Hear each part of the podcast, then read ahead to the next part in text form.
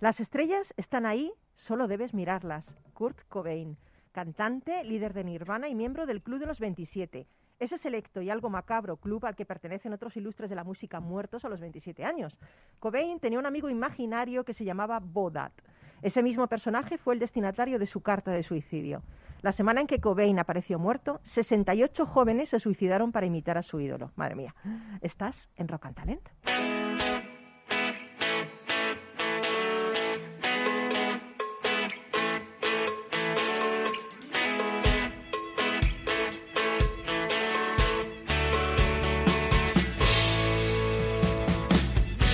En Capital Radio, Rock and Talent, con Paloma Orozco.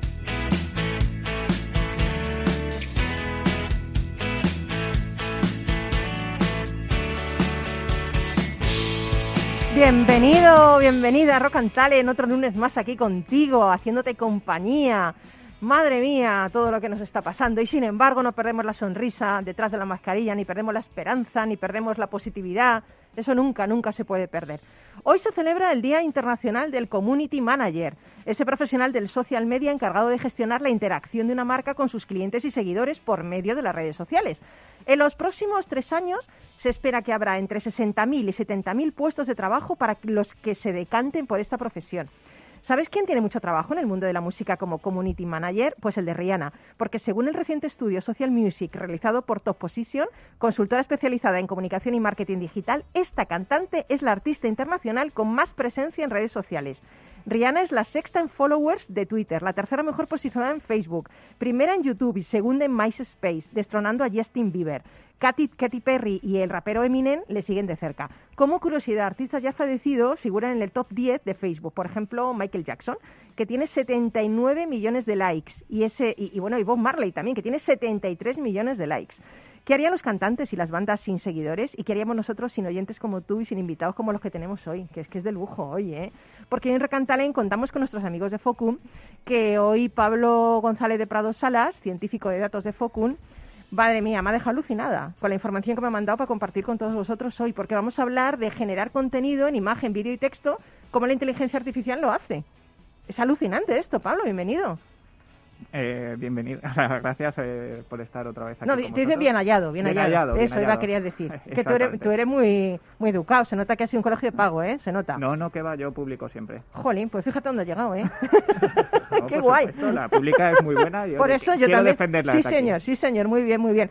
Y hoy nos vas a hablar de. ¿Puede una máquina resubir un texto y ponerle título, incluso una redacción completa? ¿Estamos cerca de una atención al cliente completamente robotizada, con capacidad de imitar voces, caras y textos humanos? No me digan más, sí. ¿No? A medias. ¿A medias? ¿Sí? No me digas. Me ha dejado mal ahora mismo. Eh, la respuesta breve sería sí, pero claro, eh, importa también la calidad del servicio que ofreces. Y ahí, Genial. pues queda trabajo por hacer. Hoy te has venido con el líder de Focum, que le tienes ahí a tu izquierda. Siempre, el líder siempre cerca. Pero no, a tu- pero tenés gente a tu derecha, pero tienes a tu izquierda en este caso. Jacobo, Jacobo, Pablo, ¿qué tal? Jacobo, a ver, háblanos. Ponte ahí al lado del micro. ¿Qué tal? Buenos días. Bueno, ¿qué tal? Buenos días. Que hacía, hacía un- unas semanas que no venía Sí. y nada, encantado de, De seguir a estar aquí. con vosotros. Oye, qué temazo lo que hacéis. Bueno, lo que hacéis es alucinante, ¿eh? La algoritmia de los datos. O sea, esto es tremendo. Estáis de plena actualidad, ¿eh? Como siempre, bueno, el, objetivo de nuestra sesión es, tratar de hablar de problemas un poco que, existen en la sociedad y, bueno, humildemente contar lo que estamos desarrollando aquí muy en el campo de la investigación, que esperamos que pronto lo podamos poner en común con, con clientes y usuarios. Qué bueno, bueno, eso lo vamos a hablar ahora en muy poquito tiempo. Pero luego recibimos a, a Josep Coll, que es cofundador y CEO de Repscan, que es una empresa que nace para democratizar el derecho a eliminar contenido negativo de Internet. ¿Podemos eliminar nuestra huella digital para que no arruine nuestra reputación? Pues este rockero nos lo va a contar. Pues sí, sí, evidentemente. Esto sí, ¿no? Esto sí, sí. Esto sí, esto sí se puede. Menos mal, menos mal, ya. Y aparte, eh, en un plazo máximo de 72 horas eliminamos fotos, vídeos y, y noticias con información falsa. Ostras, vamos a hablar de esto, pero este es tu segundo unicornio. Va camino. Vamos, vamos a por él. Vamos. Mira, yo que dije que no volvería a emprender, lo juré, ¿eh? Me fui, ¿sabes que me fui de Barcelona a Nueva Zelanda en moto diciendo... "A que os den Bueno, bueno, espera, saco"? que te fuiste y cuánto tiempo estuviste. récord nacional de distancia y de tiempo. En cinco Toma, ¿eh? meses y once días llegué a Puntas Lope, que es la parte más sureste del planeta. Pero luego te confinaron porque tuviste COVID y escribiste un libro. Sí, sí. Esto es aprovechar el tiempo. yo, ya que me la- yo ya me he ido con la moto y ahora me pongo aquí, me centro, me centro. Y entonces aburría y montó esta empresa. Sí, no, a ver, era, era, era algo necesario, ¿no? Nosotros con Red Points nos dedicamos a, a eliminar productos falsos de, de- de marcas, pero realmente había una necesidad en las personas, ¿no? Este año se han publicado un 25% más de, de contenidos por, por, por las plataformas que hay y, y existe un problema de sobrepublicación y el problema es que el 0,01 de, de esos contenidos vulneran derechos de personas. Bueno, bueno, te has lanzado aquí, pero luego no lo vas a contar. Sí. No, ahora mismo. Está bien esto porque estamos creando expectación. y luego eh, Carlos Pucha Gibela, que, que me encanta porque hace un montón de tiempo que no le veía. Sí, sí, menos mal que estamos aquí otra vez de nuevo. Menos mal, sí, esto hay que decir menos mal, exactamente con la que está cayendo. De bookideasblog.com nos va a hablar de un libro eh, que, que me parece increíble, de Marc Amorós. Por cierto, Mar Amorós, yo soy Orozco Amorós, pero no tengo nada que ver con él, ¿eh? que mucha gente me dice, ah, ¿vas a sacar a tu primo? No, no, no tengo primos tan exitosos, la verdad. Mar Amorós eh, ha escrito un libro que se llama ¿Por qué las fake news nos joden la vida? Así, Sí. tan claro, tan claramente. Efectivamente, el título ya es ilustrativo, pero luego hablaremos además con el propio Mark para que nos cuente eh, lo, lo más interesante de su libro. Qué guay. Bueno, pues con Miki Garay a los mandos de la nave nos arrancamos y nos vamos ya. ¿Comenzamos?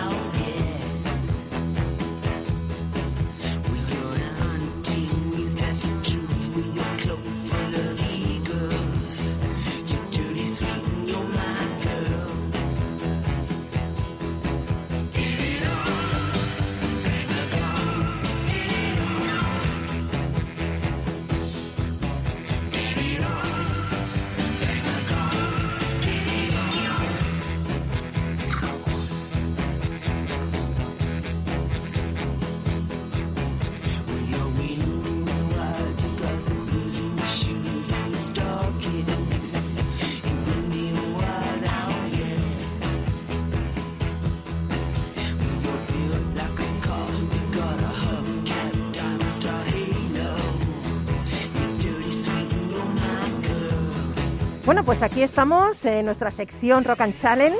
Talento, imaginación, compromiso con nuestros amigos de Focun, de los que cada semana aprendemos que lo que no se mide no se puede mejorar. Esto yo me lo he grabado a... Es un tatuaje que me he hecho. Lo que no se mide no se puede mejorar. Un tatuaje un poco extenso. Ten cuidado que no se vuelva contra ti. ¿eh? No, no, no, no. Es muy peligroso. es muy pero, peligroso. pero... Bueno, y Pablo Gonz- eh, eh, González de Prado Salas, que tiene eh, apellido de premio Nobel. Gonzalo de Prado Salas. O sea, esto ya es otro nivel, que es científico de datos en Focun. Nos ha propuesto un tema que a mí me parece fascinante, cómo la inteligencia artificial genera contenido en imagen, vídeo y texto.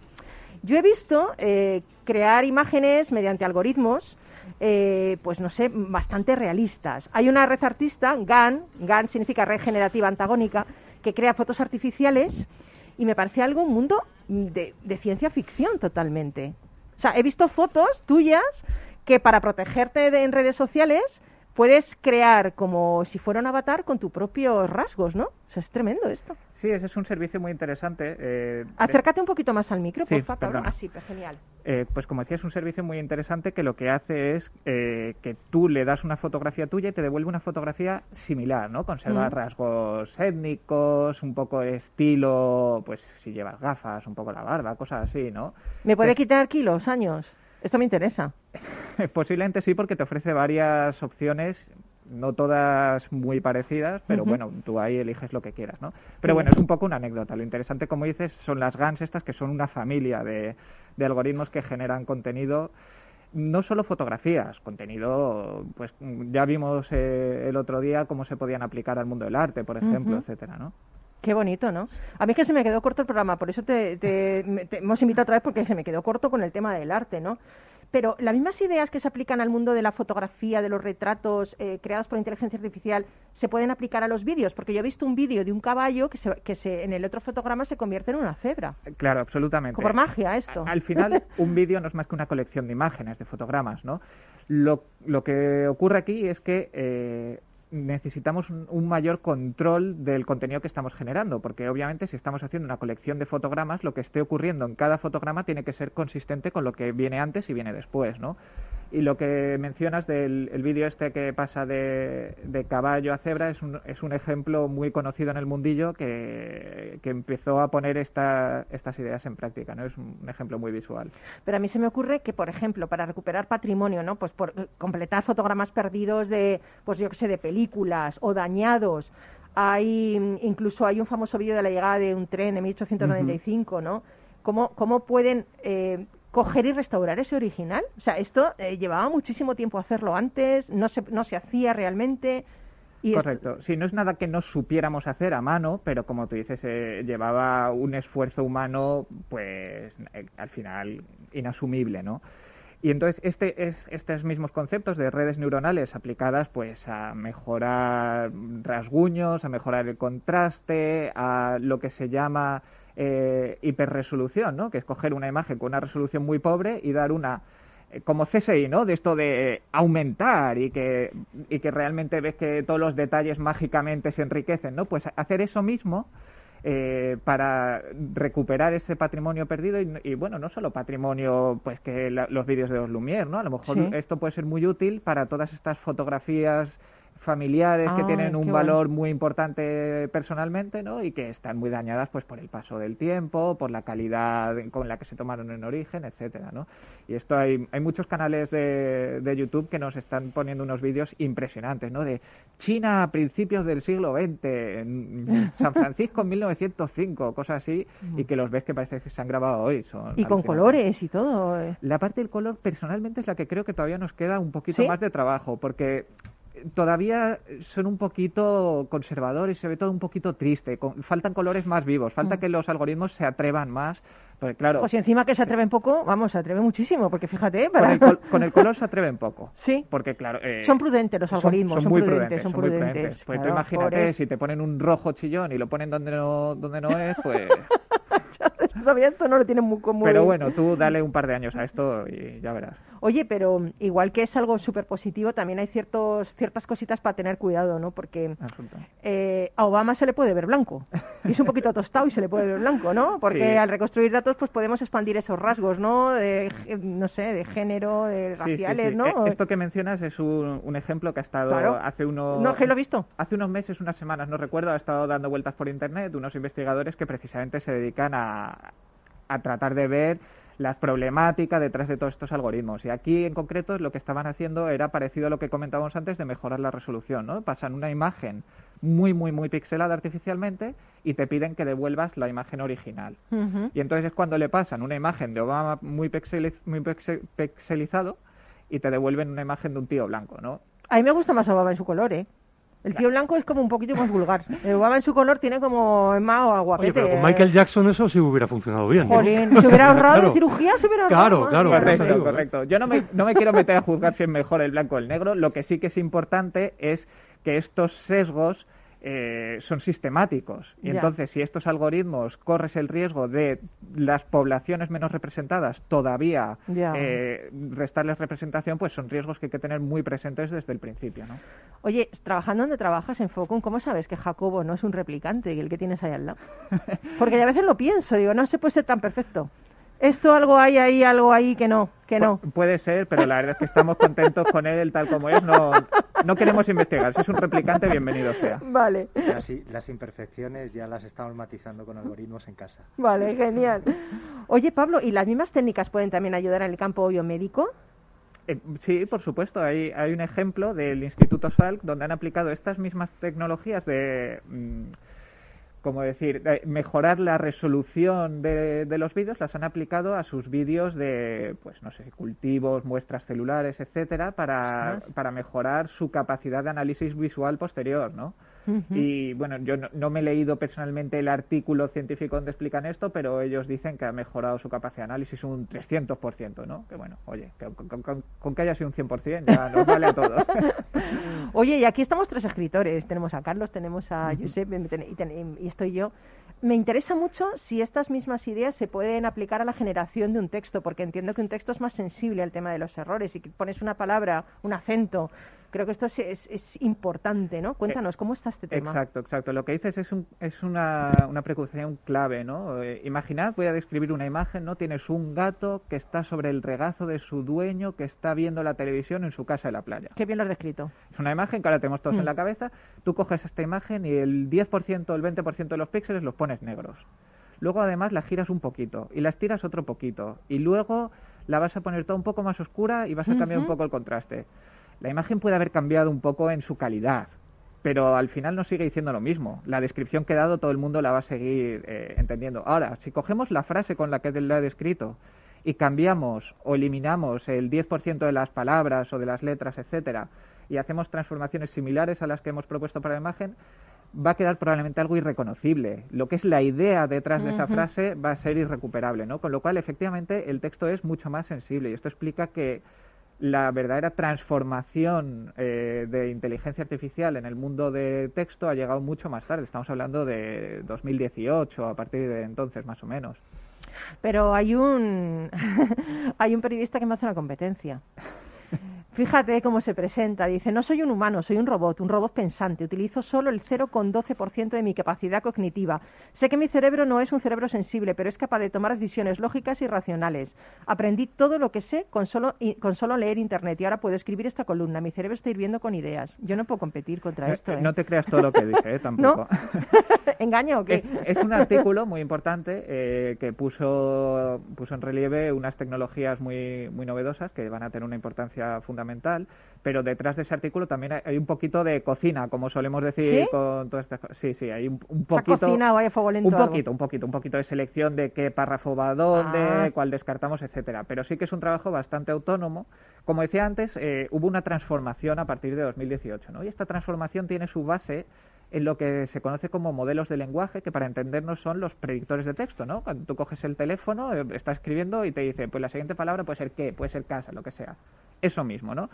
Y los últimos, en los últimos meses, eh, son ya capaces no solo de predecir un- una palabra o dos, sino de escribir textos más completos, con un poco de sentido, de memoria de lo que han estado escribiendo, incluso incorporan ciertos rasgos culturales, es decir, si tú le propones hablar de Trump, pues te va, seguro que va a sacar el tema de las fake news, o te va a hablar de escándalos, de presidencia, de Estados Unidos, eh, es capaz de tener un poco ese contexto. Jolín, toma ya, toma ya. Y pueden poner títulos, pueden crear títulos. Eso es un poquito más complicado, es un, es un área de trabajo en la que estamos investigando actualmente. Es un poco paradójico a veces, ¿no? Porque tú lees, un, lees el artículo este que mencionas y dices, joder, es que esto escribe, que vamos, que efectivamente me va a quitar el trabajo. ¿Cómo no vas a saber poner un título, que es algo mucho más fácil? Pues en realidad es algo más complicado, Sí, porque tú para verdad. poner un título tienes que comprender. Condensar y sintetizar Claro, el claro. contenido. Tienes que comprender de verdad el texto eh, sobre el que estás trabajando. Entonces esto es es un área ahora mismo de investigación en la que estamos trabajando nosotros y que yo creo que los resultados actuales a día de hoy eh, pueden ser útiles en ciertas aplicaciones de, asistencia, de, mejorar el trabajo de- del humano que es el que realmente va a estar detrás de, de esto. Sí, Jacobo, ¿querías decir algo? No, y aquí, y aquí vamos siempre al campo donde de verdad, donde de verdad queremos eh, posicionarnos y donde creemos que la inteligencia artificial tiene sentido, ¿no? El ser un complemento, una extensión del ser humano y cosas tan burdas como describir una fotografía. No entremos a fotografías complejas ni a cuadros complejos, sino una fotografía de un producto, eh, pues las ingentes cantidades de horas de trabajo que se van a reducir y trabajos que, que, que- que no aportan, ¿no? Y Qué que- bueno. y- Buenísimo. Es buenísimo, o sea, Es es buenísimo. buenísimo. Y luego tenemos a, a Dell, ¿no? Eh, Dal E. Dal E. Dal E. Es un pronunciado juego de- Dal, Dalí. Dalí. Dalí. Sí, sí, es un juego de palabras entre Wally, el, el robot este de Ah, la película encanta. de Pixar. Me efectivamente. encanta, me encanta. Pues eh, esto unido a, a Dalí, al famoso artista, ¿no? Y, y viene a juntar un poco todo lo que estábamos comentando, ¿no? Por un lado tenemos estos impresionantes motores de generación de, de imágenes y por otro tenemos los últimos modelos de lenguaje, estos que nos han permitido eh, hacer un trabajo sobre texto mucho más avanzado, con una comprensión ya un poco más real. Y entonces esta gente lo que está haciendo es un algoritmo al que tú le escribes, le describes una imagen y te la devuelve, donde además gracias a estos últimos algoritmos de texto es capaz de hacer mm, relaciones no triviales, ¿no? A lo mejor tú le puedes pedir eh, el, el ejemplo que está en todos lados es pues dame un, un sillón, un sofá con textura de aguacate Madre y te mía. da unos dibujos que, que efectivamente pues combinan un poco el aspecto de un aguacate y un sofá o el otro famoso de un bebé nabo con tutú paseando a su perrito, que es una cosa que obviamente el algoritmo nunca ha visto esto, ¿no? Pero es capaz de combinar, Pero qué bonito, porque nunca lo ha visto, pero lo crea. sí, O sea, no, no se defiende ante una idea, ante algo creativo y También debo decir. Eh, esto es tan novedoso que de hecho el artículo científico propiamente dicho todavía no ha salido a la luz. ¿no? Que no se diga que nos damos contenido que está la última, ¿no? Por eso también falta que la comunidad eh, analice de verdad esto, busque sus fallos, porque de momento nos tenemos que fiar un poco de la nota de prensa, por así decirlo, de, de este equipo. Pero esto es fascinante trabajar en esto, Pablo. ¿No Eh, te sí. sientes como, yo qué sé, como Superman? Bueno, cuando trabajas dentro de las cosas también ves un poco más las tripas y, y- y los pones más en la tierra, ¿no? Hay menos magia de la que parece con estos asuntos siempre. Jo, para mí me parece, vamos, No, no, absolutamente genial, ¿no? Sí, desde Jacobo? luego. Sobre todo porque hay una variable cuando lo llevas a producción, ¿no? Que es esa famosa precisión, ¿no? Por Claro, eso siempre los- decimos, ¿no? Lo que no se mide no se puede mejorar, pues que muchas veces eh, muchas de estas cosas pues eh, no se pueden llevar a la, a la vida real porque la precisión no es suficientemente eh, adecuada como para poder realmente complementar, ¿no? ¿Cómo os habéis quedado, Carlos, Josep? Yo- yo- es que os habéis quedado ojipláticos. porque- Ojipláticos, ¿eh? Os veo. Eh, bueno, como, como bien sabes, nosotros estamos desarrollando un antivirus de reputación negativa y tenemos un departamento de, de eliminar contenido, fotos, vídeos, pero el positivo lo hacemos a mano. Entonces, claro, yo Oye, oye, como oye, buen catalán digo, es que me voy a ir con el contrato firmado, o sea, me voy a coger Dios, el ave. Por y Dios, si es que quiero hay un- una sinergia muy interesante. No, muy interesante. Y además con los mejores. Estoy, los es- mejores, sin estoy duda. alucinando porque, claro, nosotros eh, cuando hay algún cliente que, que no se le puede quitar un contenido, piensa que hay muchos emprendedores que no pueden volver a emprender porque hay noticias de pleitos que han sido absueltos o condenados pero que el derecho al olvido no les Les cubre, joroba la vida, les joroba la vida. Joroba la Entonces, lo- que hacemos es eh, crear contenido, posicionarlo, tenemos un buen departamento de SEO, pero todo lo que es creación lo hacemos a mano. Nada, fotos, nada. Esto está, está O sea que- pero ¿cómo puede ser un unicornio en, en la época prehistórica? Esto lo tenemos que arreglar, pero va a ser después de la publicidad. Nos vamos, hacemos una, una pausa y nos vas a contar todo esto, eh, Venga. porque yo tengo un interés. ¿Y nos vas a contar también que tienes un grupo de rock? Claro. Ay, qué guay. Bueno, pues nada, no te vayas, no te vayas, que volvemos ya.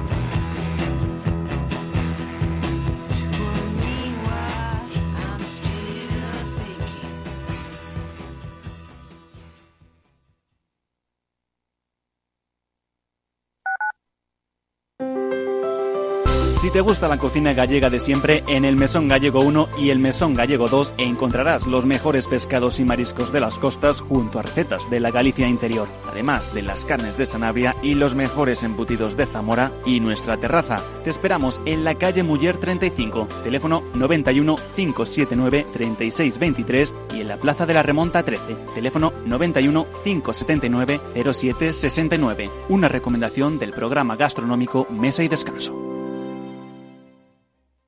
Gráficas Naciones. Más de 50 años de experiencia en el sector de las artes gráficas. Apostamos por la última tecnología tanto en impresión offset como en digital y gran formato. Realizamos todo tipo de impresión. Tarjetas de visita, folletos, libros, vinilos, decoración y montaje de stands. Más información en el 91 629 2145 o en gráficasnaciones.es.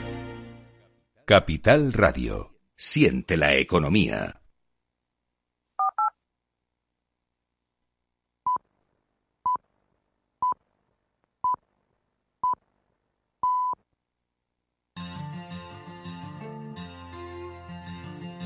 Rock and Talent con Paloma Orozco.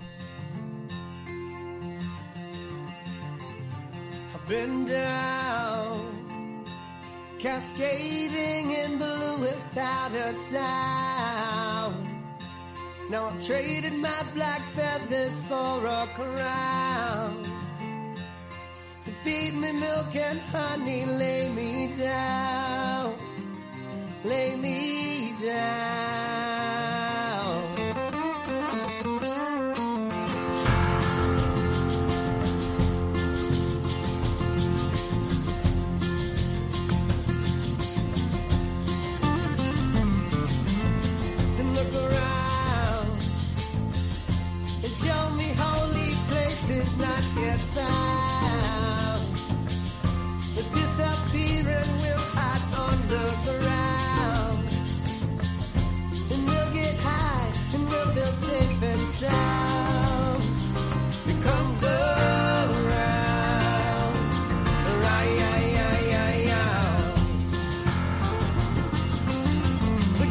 Bueno, seguimos aquí en, en Rock and Talent. Estamos haciendo un montón de historias para ver si podemos grabar esta sesión. Yo creo que lo hemos conseguido, ¿no?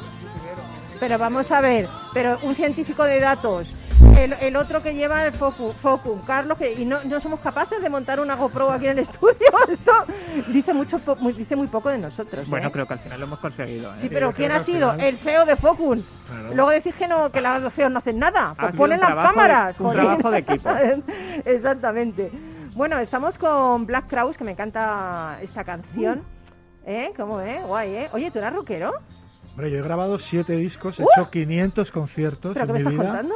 Claro, yo fundé un grupo que se llamaba Discípulos de Otilia, que era un grupo muy conocido. ¿Discípulos de? De Otilia, era un grupo de ska. bueno, tú pones reggae. unos nombres más raros. Y de ahora, pues, eh, era mi abuela de León, ¿Sí? que nos daba de comer, y entonces hicimos ahí un Ah, homenaje. Otilia era tu abuela. Sí. Ostras, qué bonito homenaje. Y, ¿Y de bueno, qué era el grupo rock fuerte? Ska, ¿O- ska. Bueno, Ah. es, es ska, es reggae, Ah. y ver, ¿nos ahora se llama algo? Predicador JJ Bolton.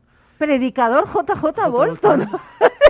y, y estoy, y estoy haciendo estoy haciendo un disco ahora eh, mi director de comunicación me va a matar va a decir coño Pepe céntrate estoy haciendo un disco porque hice Ruta al Paraíso hice Barcelona Nueva Zelanda en moto para recaudar dinero contra el cáncer tengo una fundación que fundé se llama Asociación Anita hemos recaudado en la dimos una donación hace poco de un millón de euros para, Ostras, para, qué bueno, mira. para los quirófanos Mira, mira, Qué maravilla. Sí, qué bueno. sí, una, una pasada, la verdad, lo Qué de la bueno, asociación. bueno. Y entonces estoy haciendo un disco, en los cuales hay ar- artistas que me gustan. Les digo, tú compón lo que quieras sobre el viaje, el cáncer, la lucha. eh". Pero yo en, el- en la espalda llevaba un un eslogan que era más investigación, cáncer, menos corrupción, ¿no? Pero tienes una espalda muy grande. Eh, hombre, 90 kilos de vedete que tengo, pues, hombre, ¿Por pues qué da- todo para- Pero bueno, poner todo la espalda? la música, piensa que la- el, el rock es salud. O sea, Totalmente, yo, totalmente, Cuando voy al totalmente. local de ensayo, eh, me encanta cantar, me encanta, y bueno, siempre... ¿Así Y de, ahí, y de ahí viene, ¿no? Porque yo eh, soy abogado de propiedad intelectual, yo trabajé para, desde la familia Iglesias a Alejandro Sanz, a, bueno, a muchísima gente, Macaco, tal. Y entonces ahí salió la idea de Red Points, ¿no? De cuando vino la piratería, mi despacho de abogados Qué eh, bueno, qué bueno. se fue al carajo, se llamaba Asesoría Jurídica de las Artes, y ahí también pensé una cosa para todo el mundo del capital. Pensé, digo, ostras, intenté asociar a mis abogados que trabajan para mí, y nadie quería las acciones de mi despacho ni regaladas. Madre Y entonces mía. ahí digo, tengo que montar algo que el día que yo me vaya me lo compre, porque esto es una ruina. bueno. Y ahí monté, monté Red Points con 3.000 euros, que ahora está en el top 10 de, de, Joder, de joder, madre startups mía. de valoración. Y bueno, me, me salí hace tres años y ahora... Y ahora otra vez. Bueno, espérate que te voy a decir. Hace poco más de una semana aparecías en las redes sociales rodeado del resto de tu equipo, todos disfrazados de astronautas, No dabais el nombre de la empresa, no decíais de qué se trataba, pero estabais poniendo, parecía que estabais poniendo en marcha un cohete, ¿no? Incluso se habilitó una web con una cuenta atrás para que aquellos que quisieran saber la noticia antes que nadie pudieran apuntarse. Bueno, la campaña fue todo un éxito, creó un montón de expectación en redes, el cohete despegó. Y el cohete despegó y se llama Rescan. Repscan es una empresa para democratizar el derecho de eliminación de contenido. Eh, eliminamos fotos, vídeos a 95 euros en 72 horas. Eh, Joder, noticias falsas. También Alejandro, mi, mi socio, me dirá, no digas fake news. Vale, noticias falsas, porque eso es... Pero también te digo una cosa, y quiero decirlo a los emprendedores que, que estén ahí, si salen o no salen. Eh, arriesgamos, ¿no? Hicimos la campaña de los astronautas, pero eso es una startup, ¿no? Es jugar de nueve, arriesgar y pensar que hemos salido en la de la Sexta. Eh, Se he visto con 3, Susana Griso también. Susana Griso, pero todo es porque creas una, un cariño, ¿no? De decir, Claro. "Hostia, esto Y porque que crees en puede-". lo que haces, Josep, Sí, porque crees en lo sí, que haces. Oye, eh, Res- Rescan nace porque querían, bueno, queríais demo- quieres democratizar el derecho a eliminar ese contenido negativo. Cuéntame cómo funciona este servicio. Ponme algún ejemplo mm, de personas que puedan estar interesadas. O sea, alguien que de repente me decías antes que ha sufrido un juicio y ya ha quedado, ha salido indemne del juicio y de repente eso queda ahí como una huella. O sea, eh, realmente es un poco injusto Internet. Todo lo que haces, todo lo que dices, por una noche de farra te pueden juzgar y pues, se puede arruinar tu vida profesional. To- Totalmente, está demostradísimo que un solo contenido puede destrozar tu vida digital, ¿no? Las aplicaciones de RepScan son, estamos haciendo temas de ciberbullying, ¿no? Que se han colgado eh, noticias, eh, vídeos, estamos haciendo temas de ci- eh, cibervenganza, estamos haciendo también temas de profesionales, ¿no? Que, eh, que quieren trabajar y tienen alguna noticia en primera línea de fuego que no les deja. ¿no? Y sobre todo hay un problema, ¿no? Que la Constitución reconoce el derecho de reinserción social, Claro pero hay sí. un montón de gente, ¿no? Un montón, sobre todo empresarios, eh, emprendedores que han tenido un- una mala experiencia y que toda esa mala experiencia marca tu vida, porque los buscadores siempre ponen lo peor de ti, eso está claro, tu peor foto es la que sale De verdad. y, y entonces Por fin alguien lo queremos- dice, porque yo soy más mona, la verdad. Sí, pero es verdad, la gente cuando tú vas a buscar trabajo, o yo voy a buscar trabajo o voy a contratar a alguien, lo primero que hago es ver lo que hace y como dice, y, y creo que es muy interesante sobre todo dar esta herramienta, ¿no? Empoder- luego, empoderar a la persona para que pueda modificar su, su vida digital. Pero ¿por qué no ha sido hasta ahora? O sea, a mí me extraña, ¿no? Y me, me parece precioso que un emprendedor se plantee algo donde nunca nadie se ha planteado. ¿Qué pasa? ¿La gente no sabe sus derechos? ¿Por qué no se ha hecho esto antes, yo Mm, No se, ha, no, no se ha hecho antes porque, bueno, porque es tecnología, ¿no? Porque piensa que nosotros trabajamos ahora pues con todo Latinoamérica, tenemos que atendemos clientes las 24 horas, 7 días, 364. Ujú. O sea, quiero decir, eh, O se, sea, servi- conjugar, se ha de conjugar eh, abogados con tecnología, ¿no? Un poco de locura, ¿no? Ta, ta, ta. Y, y- y realmente es complicado porque eh, piensa que nosotros eliminamos eh, muchísimos contenidos al día. Entonces todo esto se tiene con una tecnología. Nuestros clientes ven a tiempo real con la plataforma cómo va cómo va el- eh, sus, sus asuntos. Una cosa muy interesante también es que estamos desarrollando la escala de Richter de la reputación online, ¿no? el índice de reputación online, para que la gente pueda medir automáticamente, o sea, otra cláusula del contrato que vamos a hacer Bueno, juntos bueno, bueno, qué bueno. con Focus, ¿no? Y, y por eso también me ha parecido muy interesante, ¿no? Porque claro, nosotros somos de letras, pero creemos que, que al final es un abogado, te- o sea, tú contratas a un abogado porque ves lo que hace, ves, ves su reputación online y si tu reputación online es baja y aparte ahora con, con todo, todo va hacia el online, pues yo creo que RepScan tiene un gran futuro, ¿no? Desde luego. ¿Qué, Carlos, ¿querías preguntar Sí, algo? sí, Josep, a mí me parece fascinante lo que estás contando y una pregunta que quería hacerte es, decís, elimináis el contenido, digamos, perjudicial para una empresa, para una persona, ¿no? Pero, ¿podéis realmente garantizar que eso queda eliminado? Es decir, ¿no habrá un servidor remoto en Nueva Zelanda donde ahí sigue persistiendo ese contenido negativo? O sea, ¿cómo, cómo lo conseguís? Primer- eh, en principio hemos empezado por el B2C porque es más fácil. Trabajamos para empresas porque las, las personas tienen más derechos, ¿no? Y es- hemos empezado por, a- por ahí. Nosotros lo que tenemos, y cre- creo que va a ser el producto estrella, es el tema del RepScan Alert, ¿no? La alerta, ¿no? De, de decir, oye, Qué voy, bueno. voy a tener un juicio, voy a tener un problema, voy a presentarme a las elecciones de un club de fútbol, pues tienes una alerta y tú eres O el un político, primero. un político. No, no trabajamos para ¿No? políticos. Estos son Anda. los, los valores de la compañía, ni para la banca, ni para... Sí, somos No, pero poco- clubs de fútbol sí has dicho, ¿no? O sea que, Oye, o eso sea, es a- o sea que la porta está ahí también. Sí, lo, lo conocí- lo- mira, pues... De tu equipo igual. van a tener que eliminar mucho, ¿eh? Ya, ya, ya. No, pero qui- quiero decir, no, el tema, el tema de la clase, el tema de la clase política tiene, tiene un tema filosófico, pero también tiene un tema que, que es un. eh, Tienen que dar sea, ejemplo. No, y después que que es una guerra que no es la nuestra, la Ya. nuestra son las Ya, ya. personas, el Sí. pueblo, Exacto, la- la- bien, los bien. emprendedores, los trabajadores y, y Jacobo, creo- querías también preguntar. Sí, bueno, yo simplemente la verdad que el proyecto es, es espectacular y, y yo creo que aquí se está verbalizando una cosa que está muy patente en nuestra compañía y creo que la compañía de, de Josep la lleva a otro nivel, que es la ética alrededor de todo esto. Claro, ¿no? Muy importante, Muy eh, importante. porque al final Sí, señor, sí. eh, eh, hacer negocios, startups, todo está muy bien, pero al final lo más importante es el para qué, ¿no? Desde luego. Eh, y, y- y desde aquí, de verdad, eh, será un placer que podamos trabajar, Josep. Yo, estoy seguro de que, de que encontraremos la manera y decirte que a mí personalmente me han llamado todos los políticos de este país para trabajar para ellos, porque somos... Ay, qué el- bonito eso de decir no. O sea, ¿y cómo No, te porque sentido? somos, somos... Me encantaría a mí eso. No, lo digo, No. lo digo convencido. Llevamos 15 años eliminando contenido en Internet y somos el, el equipo número uno en esto, ¿no? Es una cosa muy concreta, Bueno, ¿no? que sí es el único. Somos el además único. también. Número uno, Sí, pero el único además. Oye, ¿y el- los retos para el 2021? Bueno, el reto para 2021 es ah, que, la, que sobre todo toda esta velocidad que hemos cogido, que, que la gente, que el equipo esté, esté feliz. Eh, vamos a decir que cerramos la, la primera ronda, se cerró en 24 horas, ronda de inversión, batiendo récords de... eh, hemos, estamos trabajando la siguiente.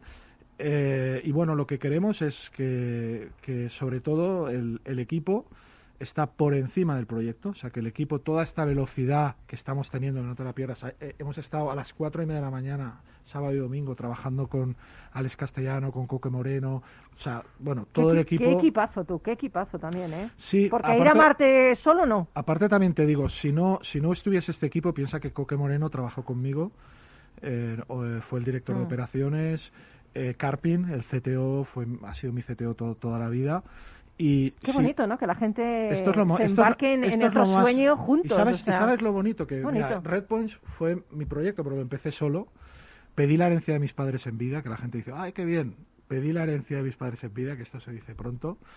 Muy bien invertida. Y, y realmente no sabes lo que estoy disfrutando de poder dar la oportunidad a gente que ha trabajado conmigo, a decir, ahora eres cofundador, Qué bonito. eres socio, es tu momento, vamos todos y si no, no me metería, ¿eh? Si yo le conocí a Josep cuando tenía pesadilla en, en mi Tu startup, startup. y yo le entrevisté por teléfono y me pareció un tipo genial, o sea, un tipo generoso, decir, oye, tienes un problema, llámame, que no pasa nada, que no te cobro, Bueno, que me llames, que yo te ayudo. hemos, hemos recaudado, hemos recaudado Que, que- es un que lo que quieras darme, ¿sabes? Es, es un programa de mentoring que cambio un Skype de 45 minutos por una donación a, a Sí, la ONG sí. Sensa Sostra y he recaudado 9.000 euros. Joder, Ah, madre mía, Josep, bien. madre ¿Sabes mía. qué pasa? Que yo, y ahora voy a... O sea, nosotros hemos llegado donde hemos llegado porque hemos tenido un mentor que se llama Didac Lee. Ujú. Eh, nosotros hemos tenido a alguien que nos ha guiado, o sea, todos Sí, nos había- sí. Y entonces yo creo mucho que los escaladores, los emprendedores, nos tenemos que ayudar. A mí me llaman emprendedores, siempre los atiendo, les cobro, pues, porque soy catalán, 50 euros para la ONG. Ha, ha habido uno que dio hasta 400. ¿eh? Oye, ese catalán sesión. está bien. Sí, sí, bueno. Claro. sí, yo, yo vengo encantado a Madrid. Mi padre, eh, su ape- segundo apellido es catalán, José María Orozco catalán, o sea que es más catalán que tú. Sí, sí. bueno, yo soy medio leonés, ¿eh? que lo sepas. Ah, ah, yo bueno, soy de. Cabreros del Río. Por ahí por Otilia, por tu Otilia, por tu abuelilla. Bueno, pues oye, encantada de tenerte otra vez aquí. Josep. Ven cuando quieras, porque, bueno, es que eres un foco aquí de energía, nos has energetizado a todos. Gracias también por, por la oportunidad, ¿no? Porque los emprendedores No, no, gracias nece- a ti por necesitamos elegirnos para foco contar esto. para hacer clientes, que la gente nos conozca, No, no, hacer pues aquí contactos. tienes el foco cuando quieras, cuando quieras. Que, que sepas que me, di- me, di- me dijiste de 20 a Barcelona. Sí, me, llamó, yo voy súper liado, pero me dice, tienes que venir que vas a conocer al CEO con el que vas a colaborar. Me lo dijo, Sí, cógete sí. un avión. Y yo, Yo ¿pero tengo un ojo, yo tengo un ojo No, clínico. no, me lo dijo, te lo digo. Un Digo, ojo bueno, pues clínico, venga. de verdad. era sí, obvio, sí. eh, Es que era era obvio. obvio, era obvio. Dos Además te digo una cosa, qué bueno colaborar con buenas personas. Mm. Es que a mí, mm, por muy eh, la empresa que tengas, por muy increíble que sea el proyecto, si no eres buena persona no tienes Y aparte, nada, ¿sabes eres una qué? mierda de personas, Se- ¿sabes? los- Y vosotros que sois buena gente, Y joder. aparte, los voy a poner cachondos, porque un catalán les va a invitar a comer. ¡Atención! madre Bueno, mía, esperad, esto es, madre esto es un acontecimiento único. Esto es único, o sea, esto es Música, irrechazable. música, música, música. Carlos, favor. ¿Eh? Esto es Carlos, irrechazable. no hables, que tu mujer es catalana, no hables que tu mujer es catalana. Ya lo sé, Nada, pero... los voy a invitar a Yo, comer. yo decirte que las mejores comidas las he tenido con catalanes y Es que quiero- se come que no y veas, quiero- ¿eh? Y con- quiero y en ca- León también, y- ¿eh? Y quiero cambiar esa frase hecha que, Vale. que- ha que creo, creo, creo que no refleja la realidad. Pero aún así, oye, no Pero sé, oye, pero placer. la mujer de Carlos es catalana, Sí, sí, estará ahora pura mismo, ya verás tú esta tarde, eh, hoy no comes, de, ningún, de ninguna manera. tú cuando llegues a tu casa. Bueno, ¿queréis conocer a Mara Morosa? Venga, Yo estoy el del libro. encantadísima. El del libro, el del libro. Pues nos vamos con Buenas Vibraciones, Good Vibration, de los Beach Boys, y enseguida contactamos con Mara Moros, con Barcelona también. Venga. Estamos aquí hoy haciendo un programa. Se lo ha perdido, ¿eh? Se Porque aquí perdido. hoy vas a- Hombre, hacer una no podía comida el hombre, interesante, No ¿eh? podía el hombre venir. Nos vamos a, a escucharle. Venga. I love the colorful clothes you wear and the way the sunlight plays upon her hair. I hear the sound of a gentle word on the wind that lifts her perfume through the air. I'm picking up vibrations. She's giving me the excitations. I'm picking up good vibrations. She's giving me the excitations.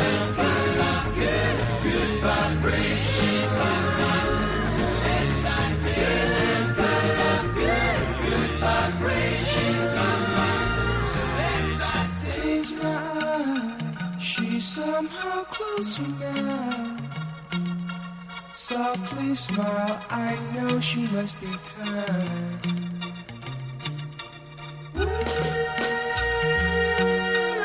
In her eyes, she goes with me to a blossom room. I'm picking up good vibrations. Bueno, Carlos, hoy has disfrutado con el libro, ¿eh? Muchísimo. ¿Por qué las fake news nos joden la vida? Es que además el título me encanta porque es súper descriptivo. Es que nos joden la vida. No nos la fastidian. No, no, no. es que no Nos joden. joden la vida, efectivamente, ¿eh? Está muy bien hecho. Porque las noticias pueden ser falsas, pero sus consecuencias son reales. Desinforman, promueven que la gente se encuentre peor, afectan a nuestro trabajo, a las organizaciones, estamos como más trastornados e incluso la gente pone en peligro su salud. No sé si recordáis eso que decían que el alcohol industrial mm, pues que puede curar el coronavirus.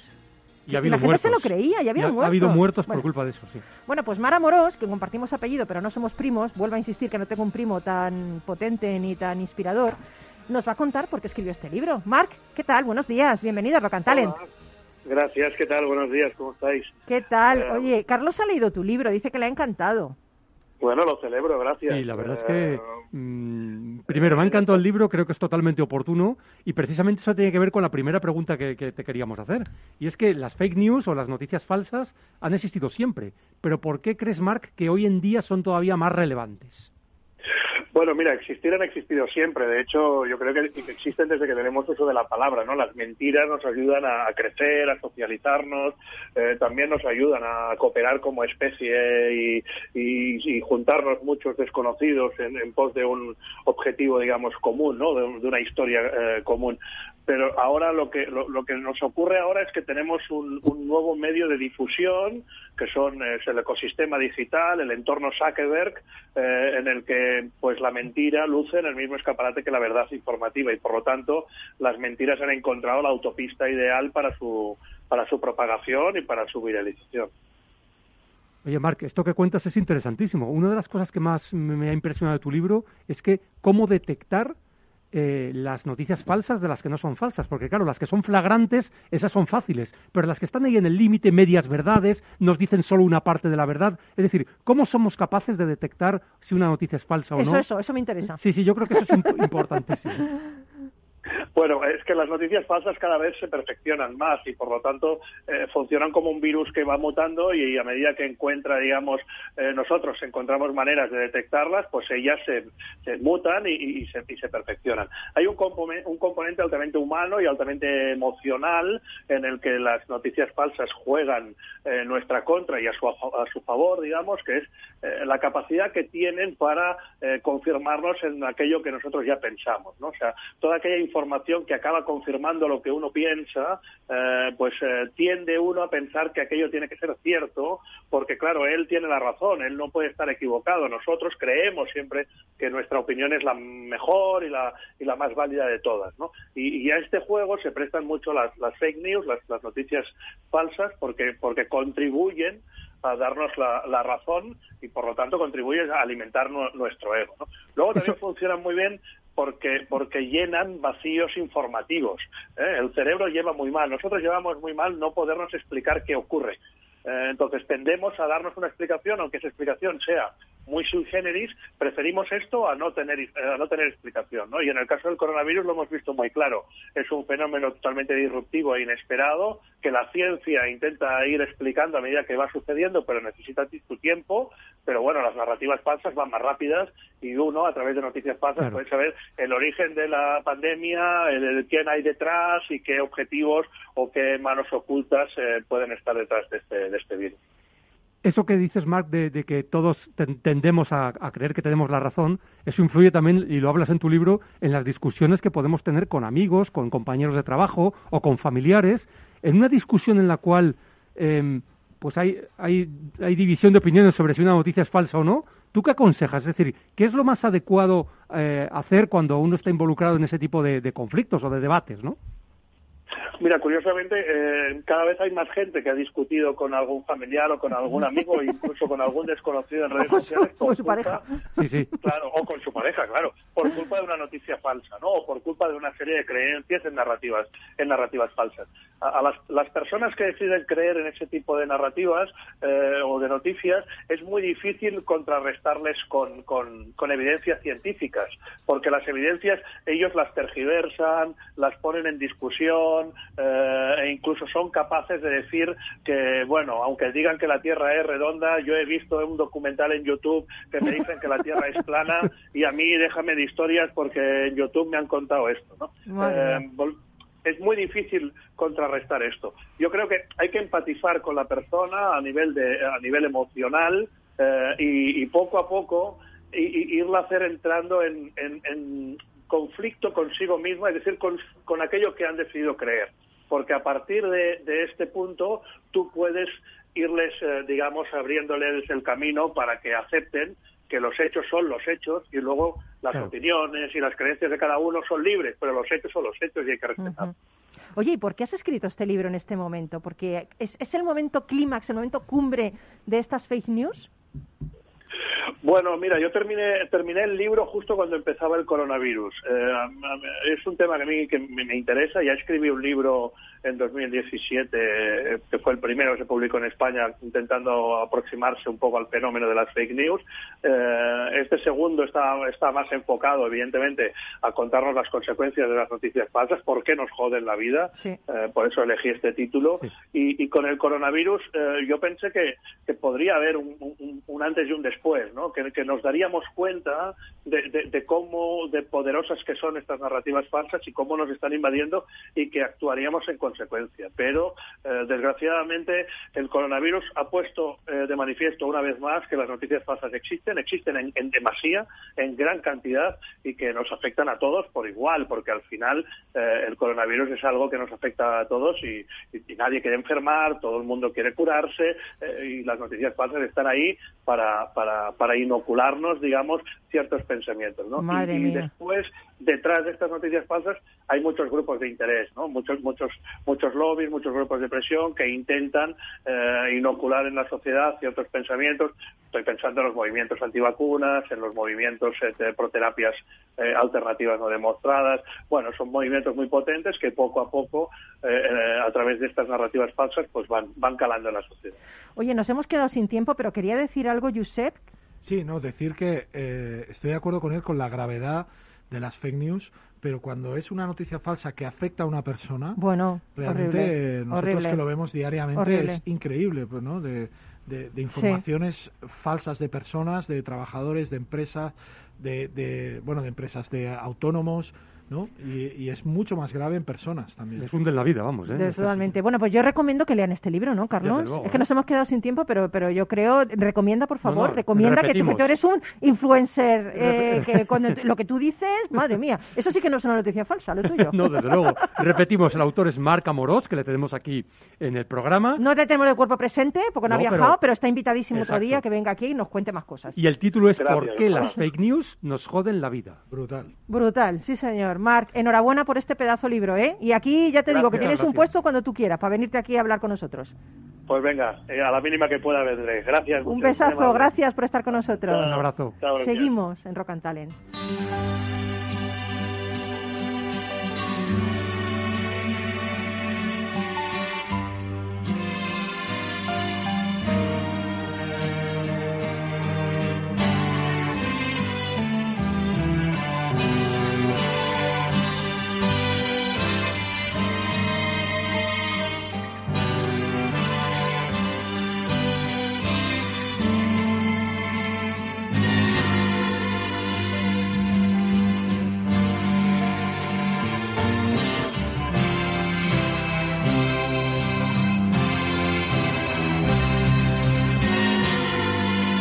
Comienza con lo que tienes, no con lo que hace falta. Tú ya tienes todo lo que necesitas para comenzar a crear tu futuro. Sin embargo, a veces te encuentras diciendo, si tan solo tuviera esto o aquello, si al menos esto fuera distinto, eh, yo qué sé, si tuviera más dinero. No exageres la importancia de las cosas que no tienes. Empieza con lo que tienes, no con lo que te hace falta. No permitas que aquello que no puedes hacer te impida hacer lo que sí puedes. No esperes que existan circunstancias extraordinarias para hacer el bien. Hazlo en situaciones comunes. La gran oportunidad se encuentra donde estás. No te preocupes por lo que no tienes. La alegría nunca vendrá a quienes no saben sentirla con lo que ya poseen. La mayoría de las personas cometen el error de buscar muy lejos aquello que está muy cerca. Nadie logró el éxito mientras esperaba que todas las condiciones fueran ideales. No pierdas el tiempo con dudas y temores acerca de lo que no tienes. Dedícate de lleno a terminar la tarea que tienes en tus manos. Simplemente hazlo con lo que tienes. Esto decía John Mason. Y yo creo, amigo amiga, que es un buen consejo. Comienza con lo que tienes, simplemente hazlo. Gracias por estar ahí. Un abrazo enorme a todos los que hacemos Rock. Y quedo muy, muy, muy agradecida de nuestros invitados de hoy, empezando por Jacobo, eh, por Pablo, por Josep y por Carlos. Y quiero que me contéis el lunes que viene mm, si es verdad que Josep ha invitado a comer a un madrileño. No, Será una detalles escabrosos de la comida queremos. ¿eh? Detalles escabrosos de la comida. Eso es lo que queremos. Bueno, pues nada, un abrazo enorme. Gracias a todos por estar aquí. ¿Sí, Jacobo? Bueno, muchas gracias Paloma por organizar esta mesa tan inspiradora. Y, Y nos eh, vamos.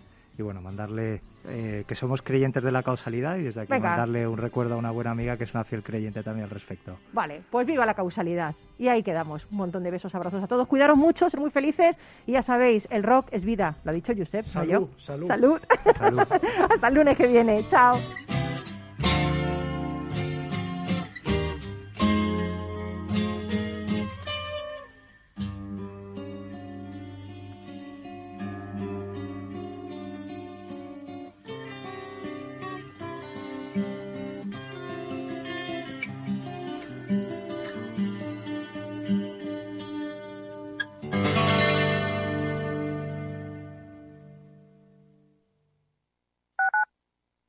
Escuchas Capital Radio, Madrid 105.7, la radio de los líderes.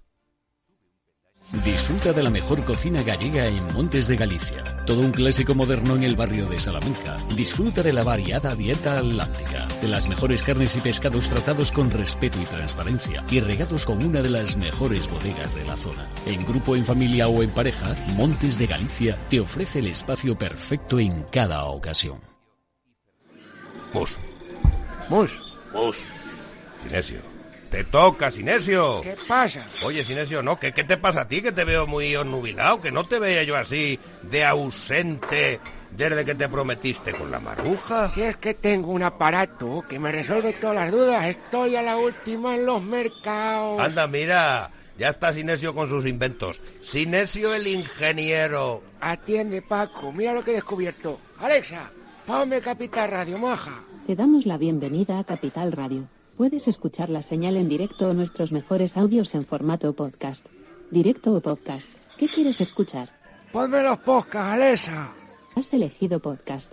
Vas a escuchar las noticias de Capital Radio. Con esto, Paco, vamos a echar el órdago a los mercados. Natural. Esto te estás perdiendo si no escuchas a Luis Vicente Muñoz en Capital, La Bolsa y la Vida.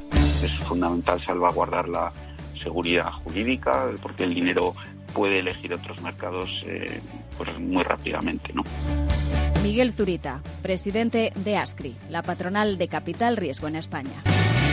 No te confundas. Capital, La Bolsa y la Vida con Luis Vicente Muñoz, el original. Capital Radio.